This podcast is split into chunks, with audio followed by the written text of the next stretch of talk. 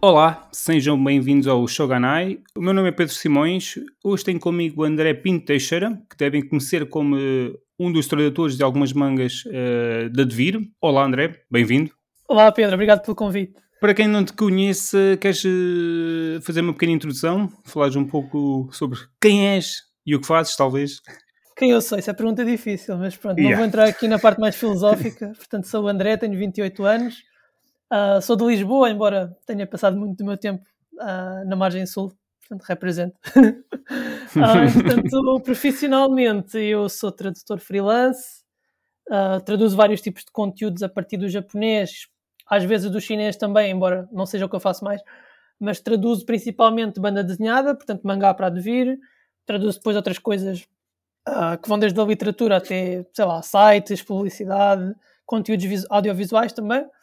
E além disso também me dedico mais escrita, um, geralmente mais poesia e ficção, um, sendo que a minha principal área de interesse é tudo o que tem a ver com a Ásia Oriental, especialmente o Japão, onde vivi seis anos, e, e a China, com a qual tenho uma relação, digamos, especial. E acho que é isso. Muito bem, muito bem. Poderia começar por várias partes, mas acho que vamos começar pela parte da tradução. Uh, como é que surgiu a oportunidade para traduzir algumas obras da, da Devir? Bem, no caso da Devir foi, uh, à boa maneira portuguesa, foi um contacto de um contacto que recomendou. Portanto, em Portugal, um, digamos que os tradutores que traduzem a originalmente a partir do japonês é um nicho muito pequeno. E então Quer dizer, não vou dizer que nos conhecemos todos, mas muitos de nós conhecemos uns aos outros. Portanto, não é assim tão difícil uh, sabermos quem é que está a fazer o quê e quando recebemos um trabalho que não temos possibilidade de fazer, normalmente temos uma rede de contactos com que podemos facilmente contar. E uma das tradutoras da Devir, que é a Inês, que hoje em dia, por exemplo, traduz o Platinum Man, um, ela sabia que eu tinha estudado no Japão, na altura tinha estado um ano no Japão e tinha feito uma licenciatura em estudos asiáticos, com vários anos de estudo de língua. E como eu e a Inês um, conhecíamos já há algum tempo, tínhamos ambos participado no mesmo concurso de oratória em japonês, que ela também, obviamente, também estuda japonês há muito tempo, e a partir daí surgiu a oportunidade, por recomendação dela. Um, a primeira obra que eu traduzi foi o Assassination Classroom, o volume 6, que foi tipo o trabalho à experiência, uh, e depois, a partir do 8 até ao fim, fiquei eu como tradutor da, da coleção. Isto porque uh, o tradutor original não pôde continuar por alguma razão com as traduções, e entretanto, a partir do 8, eu tomei uh, essa coleção como minha, que foi a que eu fiz unicamente para aí durante dois anos. Depois é que depois foram surgindo outras, foi surgindo My Hero Academia, agora mais recentemente o Spy Family também. E foi mais ou menos assim. Ok. Falando aqui um bocadinho agora sobre o manga, eh, quais os maiores desafios de tradução de uma obra desse género? Se é que existem alguns desafios específicos de, de manga comparativamente a outros tipos de livros? Eu diria que há, que há dois que são, digamos que sobressaem mais no caso da banda desenhada do que noutros formatos. Um deles é a questão dos trocadilhos, porque muitas vezes uma piada que está estruturada numa única página ou numa sequência de duas páginas, digamos que a punchline tem de dar naquele timing, ou seja, não podes mudar para outro balão, etc. Tens, tens de preservar. E se for uma piada que depende muito de um trocadilho ou de uma referência cultural, ficas com, és obrigado a fazer uma escolha difícil. Às vezes é substituir a referência cultural por algo mais genérico, ou então, se for um trocadilho, tens de encontrar um trocadilho que mais ou menos preserve a imagem semântica, mas que também tenha o lado rítmico, ou o lado da rima, ou o lado uh, do jogo de palavras. Isso é muito complicado. Eu ontem, por acaso, traduzi um, não vou poder dizer qual é que é, porque ainda não está publicado, mas traduzi um, um jogo de palavras que eu fiquei muito satisfeito com o resultado, mas só para ver. Eu, normalmente, uma página de mangá, eu traduzo mais ou menos o quê? Dois, três minutos, uma página no máximo. E eu só com aquele trocadilho perdi 40 minutos. Eu ia então, perguntar uh, quanto tempo poderias levar com esse tipo de desafio mais específico? Esse tipo de desafio às, às, vezes pode durar dias, obviamente não fico dias só a fazer isso, mas a ponto, sim, sim. às vezes vou pensando, vou fazendo o que está à frente, que posso, e depois tenho de voltar atrás até ter uma solução, porque esse tipo de trocadilhos é muito complicado. E uma outra questão, porque eu disse que havia duas, a outra é uma questão mais pragmática, mais logística, que tem a ver com o facto de que o texto em japonês é vertical, mas em português ou em qualquer língua europeia ele passa horizontal, então tu tens muito menos espaço no balão, muito mais espaço útil para dizeres a mesma coisa. Ou seja, tu não podes simplesmente traduzir corretamente a frase menosprezando a questão do espaço que tens, porque o balão é limpo digitalmente, não é? Pelos os ah, artistas gráficos da Devir ou de outra editora, e depois tem de ser preenchido sem ficar assolhado de texto, não é? E essa, essa questão mais logística também às vezes é difícil de gerir. Mas agora sinto que depois já de quase seis anos a traduzir banda desenhada, eu sinto que agora já, tenho mais ou menos o senso da, da extensão das frases, pronto. Mas no início foi muito difícil. Sim. Eu por acaso nunca reparei muito, mas uh, os balões têm tendência no formato original de serem mais verticais, tal como a escrita, porque se ajustam ah, assim. Sim. Eu não sei se eles são editados depois um bocadinho, a arte é editada e, e o balão é alongado para, para, para o ocidente. Sim, é, é assim, essa, essa questão técnica gráfica não sei dizer, pronto, que eu não sou, não sou por designer, nunca reparei. Mas, mas sinto que, bem, pode haver casos em que seja adicionado um balão e eu se estiver errado depois... Uh, Pronto, não Alguém me, não ponham, não, não ponham a acusar em público. Não é o teu campo, mas, nem é o meu. Exato, mas, mas pelo que sei, quer dizer, um dos trabalhos dos designers gráficos das editoras que publicam o mangá é, é limpar o balão. Portanto, o balão já lá uhum. está e, portanto, vai ser preenchido com, com o texto na língua de chegada, cá de ser o português ou outra língua ocidental qualquer. Sim, sim. Como tradutor de algo uh, com um público tão apaixonado, acho que cada vez mais. Eh, isso coloca alguma pressão extra no teu trabalho ou é, ou é, é só mais um trabalho? Absolutamente zero. Aliás, eu vou dizer, a, a imagem que eu tenho no meu ambiente de trabalho, isto, isto não é mentira, eu tenho uma imagem com um, um retângulo que diz a tradução é um trabalho retórico. Porquê? Porque se nós queremos agradar ao público, seja, seja o público o editor, seja o leitor final, vamos estar a ser um catavento. Vamos estar a modificar o processo em função de quem vai ler. Isso é mau tanto para os escritores que escrevem livros como para quem, como para quem os traduz. E eu vejo que eu vejo a coisa desta forma. O meu único dever moral, digamos, ou ético, se quiseres, é para com o texto. Eu tenho um dever moral de representar o texto com fialdade, fazendo com que ele seja simultaneamente fiel e uh, natural na língua de chegada. Portanto, se isso é preocupação com os leitores, podemos dizer que sim. Ou seja, eu não quero que os leitores leiam aquilo e pensem isto foi Google Tradutor. Tem de ser natural. Mas essa preocupação para mim não vem pensando na pessoa que vai adquirir ou que vai ler, é mesmo um dever que eu tenho para com o texto. Nem é, nem é com o autor original, é só eu e o texto sozinho e nós temos de fazer com que aquilo funcione. E é assim que eu vejo. A tradução é retórica, está como a escrita para mim. Um escritor português, o Gonçalo M. Tavares, ele costuma dizer que escrever e publicar são duas coisas diferentes. Escrever é um, verbo intransitivo, ou seja, não é escrever alguma coisa, tu escreves, ponto. Traduzir é a mesma coisa. Não traduzes X, tu traduzes. Quando traduzes. Tu traduzes o que está lá. Exato. Pronto. Agora, eu não posso negar que uma tradução minha também é muito minha. Porquê? Porque eu, eu, eu só vivo sendo eu mesmo. Portanto, qualquer tradução que eu faça vem com o filtro das minhas experiências todas, das minhas limitações de vocabulário e das minhas limitações de conhecimento. Nunca se pode dizer assim... que a minha, sim, a minha tradução não é um reflexo 100% fiel do original, mas eu tento, com os meus conhecimentos de língua, já estudo japonês há mais de 11 anos, não? É? Eu tento que seja o mais próximo e o mais correto em relação à questão semântica, à questão de, do discurso, o registro, não é? Uh, mas sim, mas eu não penso nos leitores, não. Porque, porque é assim, tu, como tradutor, tu podes fazer uma tradução mais, digamos, mais formal ou mais informal, certo? Correto, sim, sim. E depois aí é que cá, porque assim, traduzir, uh, há, tu consegues passar a, a, mensagem do que está escrito noutra língua, depois podes é passar de uma forma mais clássica ou, ou mais casual, é? e aí é que varia se calhar o trabalho uh, de tradutor para tradutor.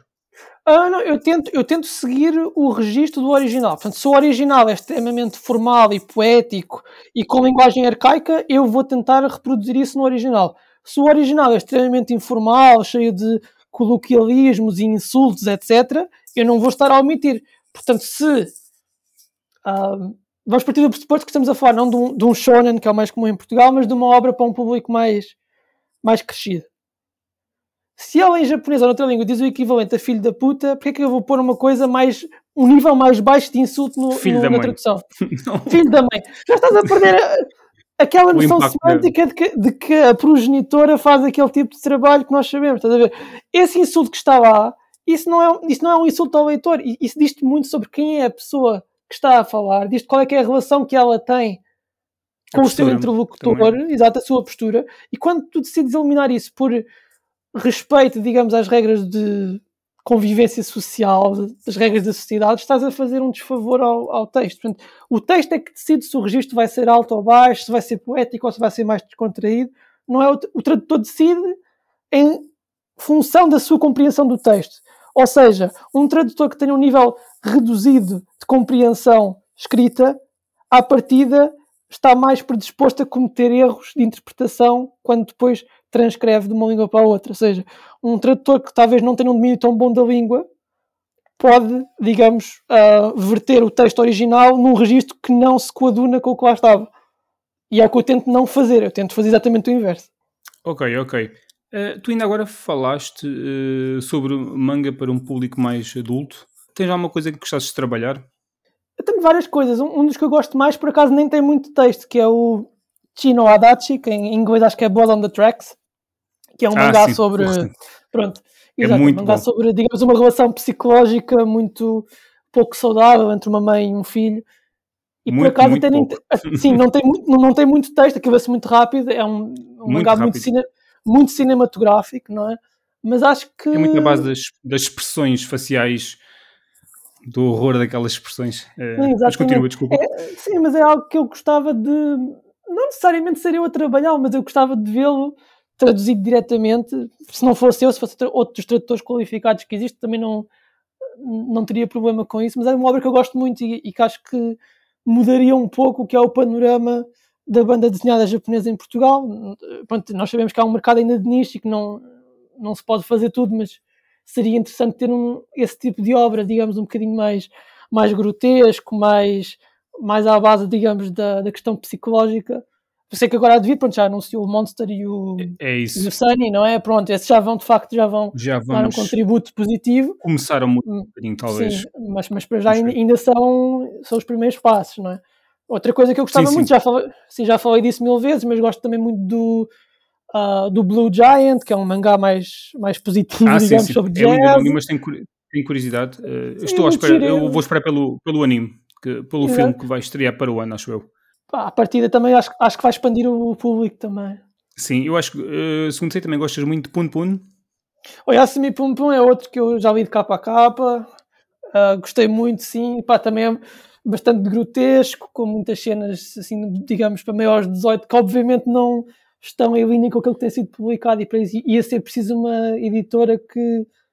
Bem, eu, eu diria que a Sendai Editora tem condições para isso, mas como sabemos também há a questão de financiamento que não é fácil. Mas, um, não é tudo tão linear, digamos, infelizmente. Exato.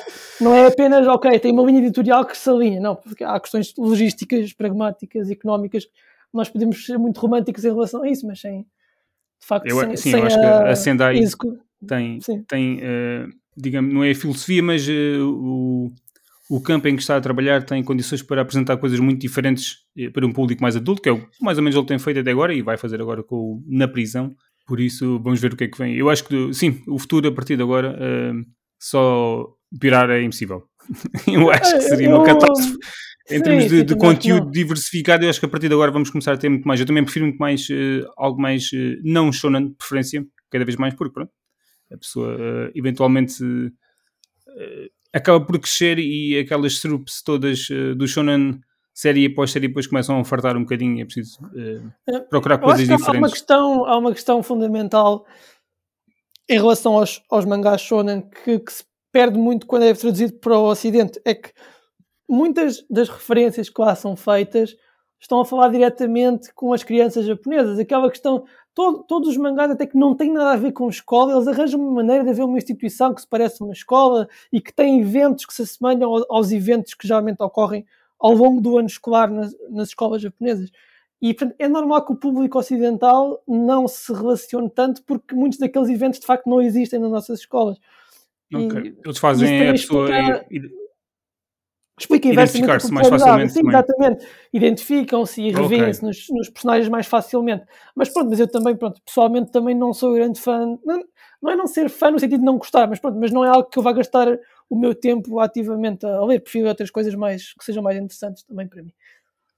És um grande fã de anime ou manga? Ou é, consomes como de forma algo uh, regular ou, ou, é assim mais esporadicamente? Uh, ou quando... Olha, anime vou-te dizer, atualmente não. Eu quando era mais novo, aliás, até se pode dizer que foi um, uma das motivações para começar a estudar japonês quando eu era quando eu era adolescente e depois quando entrei na universidade, sim, não posso negar essa influência. Portanto, na altura via muito, especialmente quando tinha 14, 15 anos, era, era muito viciado nisso, mas depois, curiosamente, depois de começar a estudar japonês e mais especificamente depois de ir ao Japão a primeira vez, deixei completamente de ver. Foi quase como que deixei de sentir necessidade, ou seja, já havia um, digamos, aquela curiosidade por algo que é diferente, já estava satisfeita pelo local e não precisava, digamos, dos animes para isso. Mas inversamente, eu quando via muito anime quando era mais novo, eu não tinha o hábito de ir ler a, a versão manga. E depois de vir para o Japão é que comecei a ganhar mais o hábito do manga, até porque é muito barato em segunda mão, tipo 100, 100 ienes, é tipo 70 cêntimos, é bem barato, compras uma coisa em segunda mão. E, e sim, quer dizer, aqueles que eu sigo agora diar, uh, semanalmente é o tal uh, Chino Adachi, o Blood on the Tracks, vou vendo semanalmente os capítulos.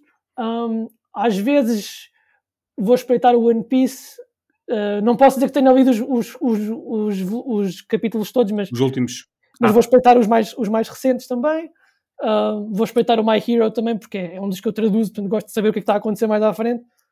E, e, depois, às vezes, uma coisa que eu faço aqui, às vezes é tipo comprar uma cena ao calhas, tipo, primeiro volume, sem, tipo, vejo a capa, gostei, compro e depois, se gostar, continuo, continuo a ler. Aconteceu-me isso, por exemplo, com o, com o Gantz, o Gantz que é um, yeah, o Gantz. um mangá assim um bocado.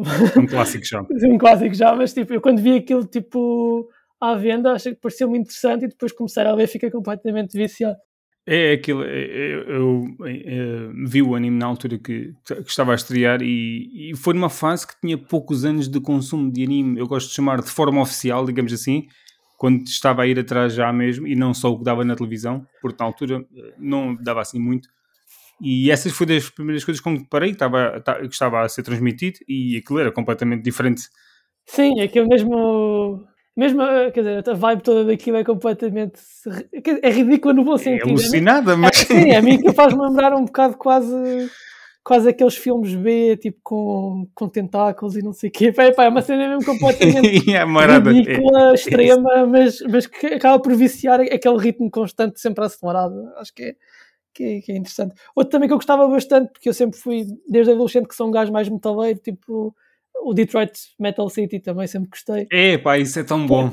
É porque, é tão bom. É porque assim, tipo, há dois tipos de metaleiros, que são os metaleiros que gostam de tudo o que é metal e percebem que há um lado ridículo e riem-se de si próprios, e há aqueles Sim. que são mesmo, acham que aquilo é a mesma cena, estás a ver? E eu, como sempre fui daqueles metaleiros que sempre achei piada às coisas ridículas do metal, ao ver o Detroit Metal City, eu, epá, eu senti que aquilo era mesmo tipo a paródia perfeita, pelo menos do prisma de quem não é metaleiro, como é que, são, como é que eles acham que os metaleiros são. Pai, para mim aquilo foi mesmo hilariante. Eu sei, eu aconselho vivamente ver em Detroit Metal City, eu, eu, vi, uh, eu acho que não cheguei a ver o live action. Eu também não vi, eu, eu, tenho muito mais experiências com live actions. pois, é completamente, isto é completamente diferente de tudo o resto que eu já vi em anime Aquele tempo aí, o que é uns, uns 13 episódios ou 20 são episódios? São 12, 13. É 12, 13, acho eu. Ou, ou, talvez 15 no máximo. Mas é assim, são 13, 14, 15 minutos, vê-se muito bem. E é uma apresentação é, muito diferente também em termos de animação. É, parece que são painéis uh, um pouco mais animados que os do, do Way of the House Husband. Agora que estou-me aqui a, a, comparar e a recordar. Uh, mas só um bocado estavas a falar nisso do. Chegaste a um. Uh, como foste para o Japão, deixaste de ver tanto Uh, parece que chegaste, a, chegaste àquele ponto. E eu, eu às vezes tenho isso com, com certas bandas musicais, e quando estavas a falar de, de, de, música também, que é depois de ir, de ir ver a banda ao vivo que eu ando a consumir desenfreadamente nos últimos dois a três anos, depois do concerto parece que desligo completamente. Isso já me aconteceu também com, é, com, com Isso com é música, assim, isto é boeda estranha. Aconteceu-me com três grupos. Foi Ghost, okay. que, que vi em 2019, a Iron Maiden, que vi há uns anos. Olha, eu vi no dia a seguir que Portugal foi campeão da Europa.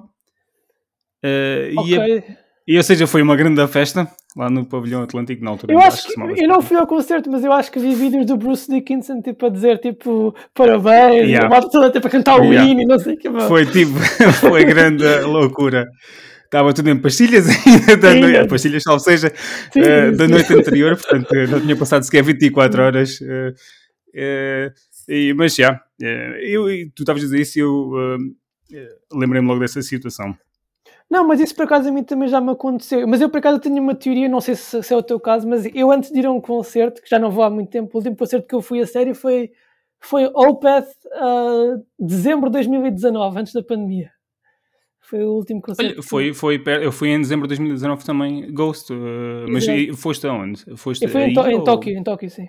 Ok, ok. Foi um concerto muito estranho, porque foi antes da pandemia, mas, mas era com lugares sentados e não era tipo um set acústico. Eles, eles, tinham tipo músicas um bocado mais calmas, mas tinham músicas tipo death metal lá no meio. Era tipo, é suposto estarmos tipo uh, sentados, é uma coisa surreal. Isso, é, isso é, uma, é uma coisa, já que falas nisso, é, é, é, uma coisa muito Japão ver um concerto. Eu acho que já se vê cada vez mais uh, no, no Ocidente também, mas é uma coisa muito japonesa ver um, concertos sentados Uh, tu costumas, ou já experienciaste mais alguns concertos no Japão? Uh, eu, eu, fui, digamos, uh, excluindo os festivais, né, porque os festivais é, obviamente que é, que é em pena, mas eu, eu fui assim, digamos, a, a três concertos em sala fechada e dois deles foram, foram normais, foram em pé. Aliás, um deles era, era um, um espaço até bastante pequeno, e, e, não, era em pé.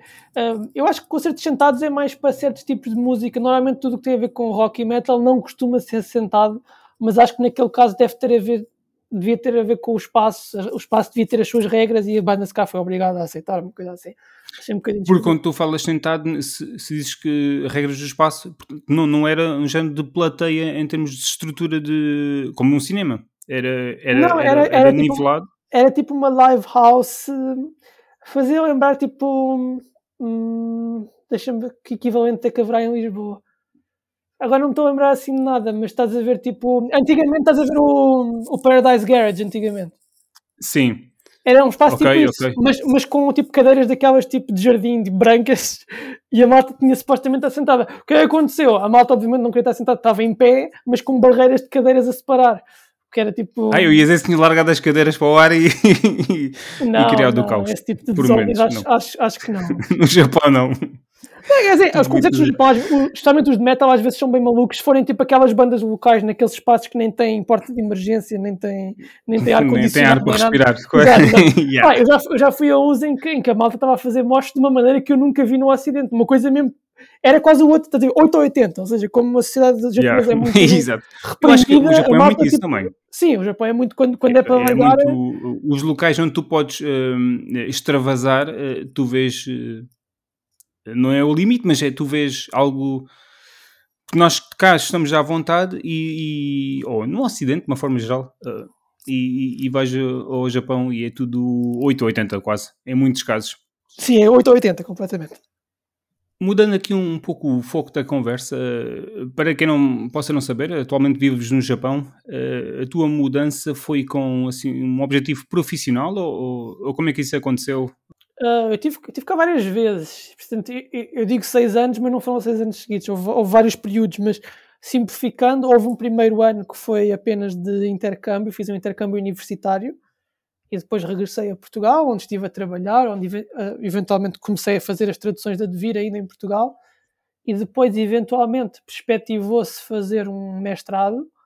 Portanto, tive uma bolsa do governo japonês e fui fazer um mestrado para uma cidade que fica no noroeste do Japão, chamada Niigata. Portanto, estive lá numa universidade há três anos, fiz um mestrado em antropologia, que é uma das minhas áreas de, digamos, de investigação, portanto fui fazer trabalho de campo e tudo. Um, e depois disso, uh, fiquei com alguns contactos, uh, fui mandando uns currículos, não é? E eventualmente depois chegou uma proposta para trabalhar numa empresa japonesa, o que eu aceitei, portanto estive nessa empresa japonesa desde março de 2020, portanto eu apanhei um voo a 1 de março, que é o dia em que apareceu o primeiro caso de coronavírus em Portugal. Um, e entrei no Japão sem problemas, para aí uma semana depois começaram a fechar acesso, a mesmo a titulares de visto e tudo. Portanto, eu fui mesmo naquele limite. No timing. E depois eu planeava ficar a trabalhar um ano. Obviamente que depois não era fácil regressar, logisticamente, pois. havia restrições que ora desapareciam, ora eram, digamos, reforçadas, e acabou por ser até sim, até recentemente, até, até ao início até de 2022. Uh, o meu objetivo era ter voltado a Portugal no ano passado, entanto fiquei mais um bocadinho e agora, se tudo correr bem em março deste ano, vou voltar uh, para Portugal. Mas sim, mas, mas também foi, foi isso basicamente. Portanto, primeiro estudos ao nível universitário, uh, licenciatura e mestrado, e depois a experiência profissional, trabalho quase dois anos. Sim. Foi assim que eu vim cá para. A mudança era algo que, normalmente, até, existe aquela associação de quando se vê anime ou se consome muita cultura uh, japonesa, e hoje em dia isso é muito fácil, esse tipo de consumo é muito acessível, uh, que a pessoa eventualmente ganha aquele gosto pelo país e, e tem uh, e quer visitar ou, ou mudar-se para lá eventualmente. E, e, se tu tiveste alguma vez isso, ou, ou foi só mesmo quando chegaste numa fase mais de, de estudos relacionados com, com a cultura em si? Eu tive, o, sim, eu tive o primeiro ano de estudos que me permitiu conhecer um bocadinho Agora, olhando em retrospectiva, se calhar não conheci tanto quanto isso naquele ano, mas na altura eu pensava que já era tipo o, o supra-sumo da japonologia. Eu achava que era o maior. Eu vivi um ano no Japão, eu sou o maior, eu sei tudo. Pergunta-me. Hoje em dia eu acho que é ridículo. Aliás, eu um dia vou olhar para trás e vou dizer: Este gajo, quando, quando viveu seis anos, achava que era o maior e continuava a, ser, a não ser o maior e nunca ia de ser o maior. Mas pronto, mas, uh, mas na altura, pelo menos deu-me esse gosto, como eu, como eu vivia no centro de Tóquio, permitiu-me não só ver a cidade, como também facilmente uh, ir de comboio ou de autocarro para outras cidades e, e, conhecer um pouco. E depois, quer dizer, quando chegou aquela altura do mestrado, eu já tinha cinco anos de estudo formal de japonês, não apenas estudo tipo por brincadeira, mas estudo estruturado e, e ao nível académico. Então, como eu já tinha essa ferramenta que era os conhecimentos da língua, eu achei que seria interessante utilizá-los. Mas na altura também, tipo, como também tinha estudado chinês, eu, cheguei também a pesquisar eh, opções na China continental, em Hong Kong, em Macau, portanto, não era forçoso que eu fosse para o Japão, mas o governo do Japão correspondeu às minhas expectativas e quando, quando, quando consegui, portanto, a, a, bolsa de financiamento, quer dizer, entre ir para um sítio a pagar ou ir eu, digamos, financiado, acho que era óbvia, ainda claro. um sítio que eu já conhecia, e portanto foi assim que se deu. Um, no meu caso, pronto, eu fiz investigação de antropologia com um tema uh, sobre o Japão, não é? Mas, mas não era forçoso que fosse sobre o Japão, podia ter acontecido de ser sobre a China. Agora, o meu interesse pela Ásia persistia, portanto, não, é, não era, digamos, todo invulgar que eu fosse parar a algum sítio na Ásia, mas podia ter sido outro país. Ok, porque eu, eu, eu pareceu-me que tu tinhas realmente também, já ainda agora falaste na China, que tinhas algum background com, com, o país. Queres falar um pouco sobre isso? Não sei se tens alguma uh, experiência ou se estiveste lá uh, viver algum tempo ou foi só. Uh, eu, em relação à China, é uma, é uma relação que começou, digamos, quando eu entrei na universidade, portanto, há mais de 10 e tal anos, digamos. Um, e, portanto, quando eu entrei na universidade, um, eu tive a oportunidade de estudar japonês e chinês ao mesmo tempo, e isso permitiu-me ter mais exposição a, não só à língua, mas também à cultura chinesa, história, etc. E, portanto, foi nessa altura que depois também comecei a ponderar a hipótese de, de, visitar o país, não é? Portanto, nunca tinha visitado a China. Em 2013 tive essa oportunidade de visitar uma primeira vez, depois gostei, uh, depois em 2015 fui, e desde então que, uh, mesmo quando estive aqui a viver no Japão, uh, antes de começar a pandemia, tipo, fui várias vezes à China, tanto à China continental como a Hong Kong e Macau também. Portanto, fui várias vezes ter com amigos, conhecer partes diferentes do, do país e desde então que tenho uma relação, digamos, amistosa com o país e, e, e gosto de estudar a língua também. Tendo em conta as tuas experiências uh, nesses países, uh, tiveste alguma. Um, quais algumas das maiores, se calhar, dificuldades com que te paraste ao nível da, da, cultura e do modo de vida, principalmente no Japão, que vives, uh, tens mais, mais experiência? Uh, quer dizer, pronto, eu, eu, de facto eu tenho, tenho mais experiência no Japão que nos outros. Portanto, nos outros apenas posso falar como, como turista, não é? Agora, em relação ao Japão, tendo vivido seis anos, quatro como estudante e dois como, como, como trabalhador, ou se quiser chamar imigrante, eu, eu odeio aquela, aquela palavra expat em inglês, é uma palavra que me faz muito, faz muita espécie, porque é um bocado de separar entre, digamos, os, os imigrantes, que são os filipinos e os nepaleses, yeah. e os expats, que são os ingleses, são os australianos, os, ou seja, se fores branco és expat, se fores da Ásia, tipo do Sul, és, és, és imigrante. Pronto. Eu sou imigrante também, pronto, ok? Eu sou imigrante, não tenho problemas com isso. Mas, uh, mas assim, algumas coisas que são difíceis, eu diria principalmente no trabalho. A pessoa sendo estudante aqui, normalmente está mais escudada, está mais protegida, digamos, dos problemas da sociedade. mas uh, enquanto trabalhador há certas expectativas. Isto aplica-se, quer, quer trabalhos numa fábrica, quer trabalhos numa empresa com um trabalho de secretária uh, mais cómodo, mas há certas expectativas de que a tua vida seja basicamente o teu trabalho. Não estou a dizer que todas as empresas são assim, mas eu, no meu caso, estive numa empresa mais tradicional, com poucos estrangeiros, e digamos que sair a horas era motivo de repreensão, quando na verdade, quer dizer, sair a horas devia ser a norma e não a, e não a exceção, mas quer dizer, esse tipo de coisas. o gaijin a querer assim mais cedo.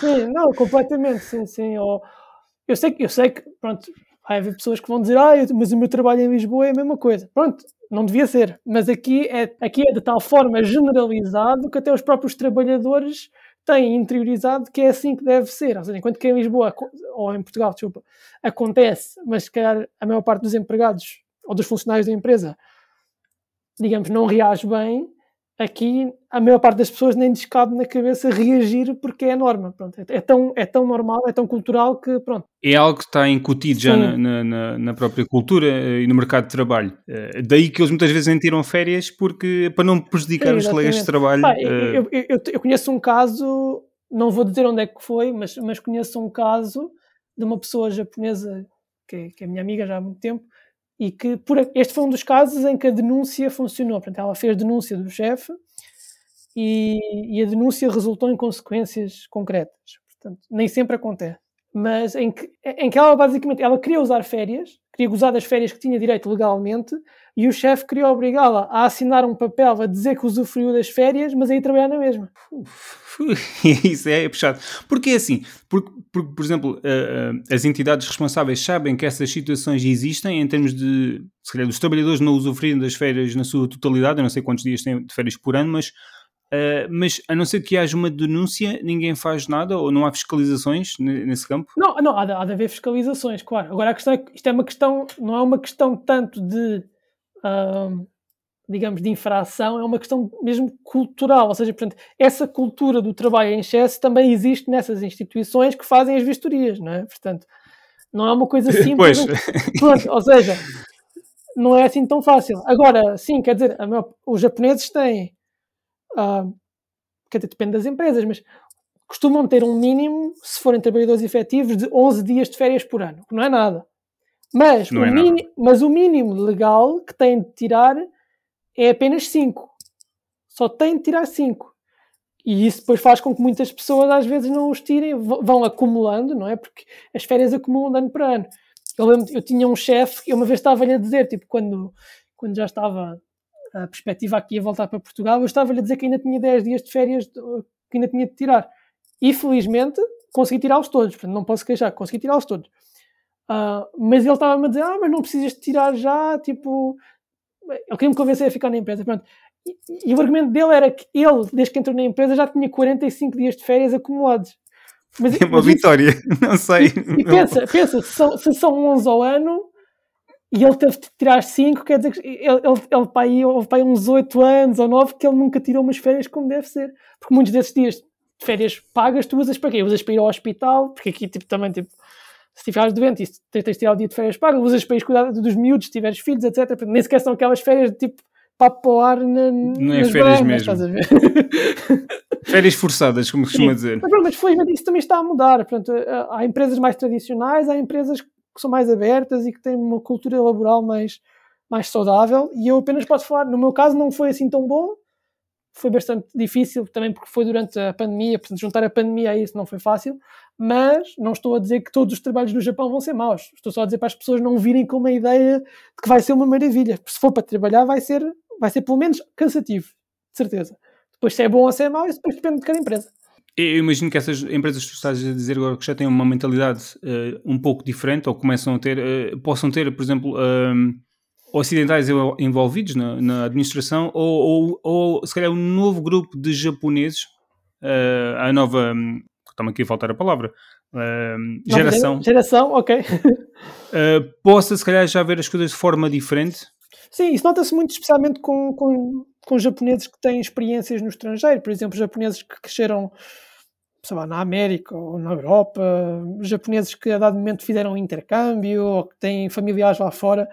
Certamente que muda isso, muito. Sim, muda muito a perspectiva, porque deixa-os ver as coisas fora do próprio país. É a mesma coisa em Portugal, eu noto isso muito. Há, há portugueses que às vezes passaram a vida toda em Portugal e não têm contactos lá fora, não têm amigos internacionais, e às vezes acham que Portugal é o pior país no mundo, quando Portugal é mau em certos aspectos, mas em muitos deles é, é, é dos mais, digamos, saudáveis para a pessoa crescer, viver e aproveitar a vida. Eu, Sim, a exposição aqui- a novas culturas tem sempre os seus benefícios, seja eles para perceber que o que temos cá é positivo ou, ou negativo. eh, Sim, exato, para, para dar aquela perspectiva mais, mais objetiva, não é? Porque como- quando tens um ponto de referência, um ponto de comparação, fica mais fácil olhar para as coisas com distância, não é? Exatamente. Eh, olha, aqui uma, uma pergunta se calhar também, bom, embora tenha sido perguntas mais a nível pessoal, mas eh, eu sei que recentemente lançaste um, um livro eh, de poesia, queres falar um bocadinho sobre ele? Ah, sim, eu, eu até agradeço a pergunta. Já agora porque- aproveitar aqui a Não, oportunidade. não, agradeço imenso até porque, quer dizer, o livro saiu sem eu estar aí, portanto a promoção do livro vai, vai ser um bocadinho mais demorada, porque tem de estar aí primeiro, não é? Mas, eh, portanto, o livro chama-se Historiografia da Ana que é um título, pronto, um bocadinho complicado, mas genericamente, digamos, explicando o título, é um, um livro que eu escrevi ao longo do meu tempo no Japão, que é uma tentativa de eu, digamos, a- analisar a forma como eu vejo o meu próprio passado, portanto, seja o meu passado familiar, seja o passado que eu imagino, digamos, a história da humanidade, ahm, os acontecimentos que se foram passando aqui, tanto no Japão como no mundo em geral. E é um livro que, pronto, ao longo de vários poemas, vai explorando tanto a questão da imigração, portanto, ser imigrante, a questão do isolamento, porque também há poemas que foram escritos durante o período da pandemia. Não fala especificamente sobre a pandemia, mas foram escritos nesse ah, período, portanto, essa questão do choque cultural enquanto imigrante durante uma pandemia também, portanto, isso tudo ao mesmo tempo, e foi também uma forma de eu lidar com essas questões, mas também de explorar um bocado as possibilidades da, da linguagem, ahm, construir pontes entre culturas. O livro não é sobre o Japão, mas há lá muitas referências a sítios, a, a referências culturais, a acontecimentos. Portanto, e quem gosta do Japão e tiver interesse em saber experiências de um português, embora não seja um livro de crónicas, se gostarem de poesia também, talvez seja uma boa leitura. Se não gostarem, podem escolher outro livro qualquer, não obrigo ninguém. não, não gastem o vosso dinheiro à balda, comprem só se gostarem. Muito bem. Mas, mas há algum, sim, por exemplo, ao nível digital, eh, existe. Dá para ler qualquer coisa sobre ele? Tipo. Ah, sim, ah, portanto, o livro está no, no site da, da editora, que é a editora Emporium, está disponível em formato físico por 14 euros ou em e-book por 7 euros. Portanto, quem quiser ler o formato Kindle, por exemplo, está lá disponível também. Ahm, creio que o livro também está, talvez no Goodreads, talvez já lá esteja ah, apresentado, mas a partir de quem quiser adquirir pode ah, consultar o site da editora, Emporium Editora, e adquirir diretamente ah, do site oficial.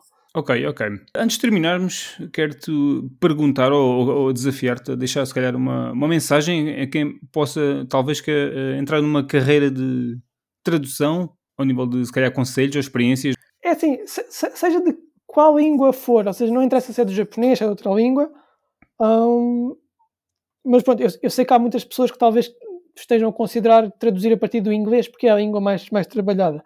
Quem quiser traduzir a partir do inglês tem de ter noção que o mercado está bastante lotado, ou seja, é, é o mercado que tem as cotas mais baixas, porque é aquele que tem mais, ah, tem mais profissionais a, a trabalhar na área. Agora, se for uma pessoa que quer trabalhar numa outra língua, tem mais oportunidades desde que esteja disposta, digamos, a mostrar a cara, digamos, a, a promover-se, a fazer contactos, etc.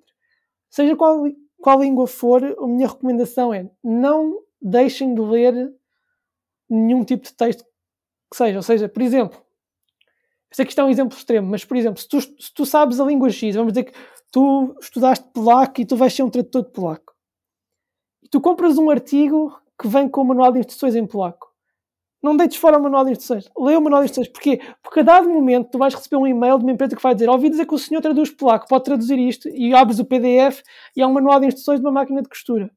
Eu sei que nós tradutores, nós, nós queremos traduzir filmes e grandes obras da literatura, da humanidade, etc. Mas em muitos casos nós vamos trabalhar com o quê? Com textos jurídicos, com textos técnicos, manuais de instruções, sites de empresas, marketing, etc. Portanto, todo o tipo de conteúdos vai ser útil Coisas muito específicas e não apenas, Sim. digamos, livros ou os tais filmes que estavas a falar. Portanto, um tradutor, normalmente, quando, quando recebe um trabalho, um dos, um, uma das tarefas que tem de fazer antes de começar a traduzir propriamente dito é investigar sobre o tema. Não é? Portanto, se eu receber uma tradução que está fora de, de, de, do meu conhecimento, digamos, do meu campo de conhecimento, eticamente eu tenho de rejeitar. Por exemplo, eu não faço traduções do campo médico, porque eu não, eu não sou médico, não tenho essa especialidade. Mas às vezes há casos em que a pessoa, fazendo a mínima pesquisa, consegue depois fazer um bom trabalho. E portanto o que eu digo é, não, nunca digam que não, sei lá, por exemplo, uma pessoa que não gosta de ler ficção, esporadicamente se calhar devia haver um livro de ficção na língua que traduz. É? Um, a mesma coisa com textos mais técnicos, textos mais aleatórios, digamos. E outra coisa também é que, digamos, a não ser que haja necessidade, o tradutor à partida só deve traduzir para a língua materna. Portanto, um português que sabe russo, à partida traduz do russo para o português e não o inverso. O que acontece muitas vezes é que, por exemplo, se for uma, uma tradução para um tribunal, tipo interpretação num tribunal, às vezes não há, não há recursos humanos disponíveis e então a pessoa vai uh, suprir aquela lacuna e faz o melhor que pode. Mas, por sistema, o tradutor deve apenas traduzir para a sua língua materna e se for, pronto, se for bilingue, pronto, pode, pode ser mais do que uma, mas à partida deve ser da língua estrangeira que dominou para a sua língua materna para garantir o quê? Que o texto é o mais uh, natural possível da língua de chegada. De outro modo, é complicado reproduzir um texto 100% natural se a pessoa não for falante nativo. Isto praticamente é impossível. Não é 100%, mas quase. Portanto, são esses os meus conselhos. Não deixem de ler o que quer que seja, ou de ver, se forem conteúdos audiovisuais, filmes, séries, uh, podcasts, o que quiserem, e, e, saibam os vossos limites. Ou seja, se for preciso dizer que não, digam que não. Se o trabalho for mal, muito mal pago, não aceitem, porque não só estão, se aceitarem, estão a, a ser explorados, como também estão a permitir a exploração alheia, porque vão abrir um precedente em que depois o, o cliente no próprio, dizer, no próprio mercado. Sim, depois o cliente vai dizer, ah, mas os seus colegas não, não, não, é, não são esses os preços que eles praticam. Não, é? Portanto, não se deixem explorar e estejam abertos a, a, diferentes tipos de conteúdos, porque depois eventualmente vão ter a oportunidade de traduzir aquela banda desenhada ou aquele romance que vocês gostam e eventualmente vai haver espaço para, para poderem traduzir isso. Só que no início não. No início vão receber muitos trabalhos que é, digamos, é trabalho, trabalho, trabalho e pouco pouco prazer envolvido na tarefa, digamos, mas faz parte do processo. Muito bem. Muito obrigado pela tua presença, André, uh, e pelo teu tempo dispensado. Antes de terminarmos, queres uh, dizer uh, onde é que as pessoas te podem encontrar no, nas redes sociais? sim, portanto, eu tenho um perfil de Instagram público no qual partilho principalmente poesia, mas também às vezes coisas sobre o Japão ou sobre as traduções. O, o perfil é André Pinto Teixeira underscore poesia. Uh, podem também encontrar no Goodreads, pronto, eu não estou lá normalmente, mas se quiserem saber que coisas é que eu fui fazendo ao longo dos tempos, também tenho o perfil de autor no Goodreads, é André Pinto Teixeira, e há de aparecer tanto o novo livro como algumas das traduções que fui fazendo para a devido. Ok, muito bem. Espero que tenham gostado deste episódio. Uh, não deixe de dar algum feedback, seja a mim ou ao André, em si também. Sim, estou uh, Obrigado por estarem aí e até à próxima.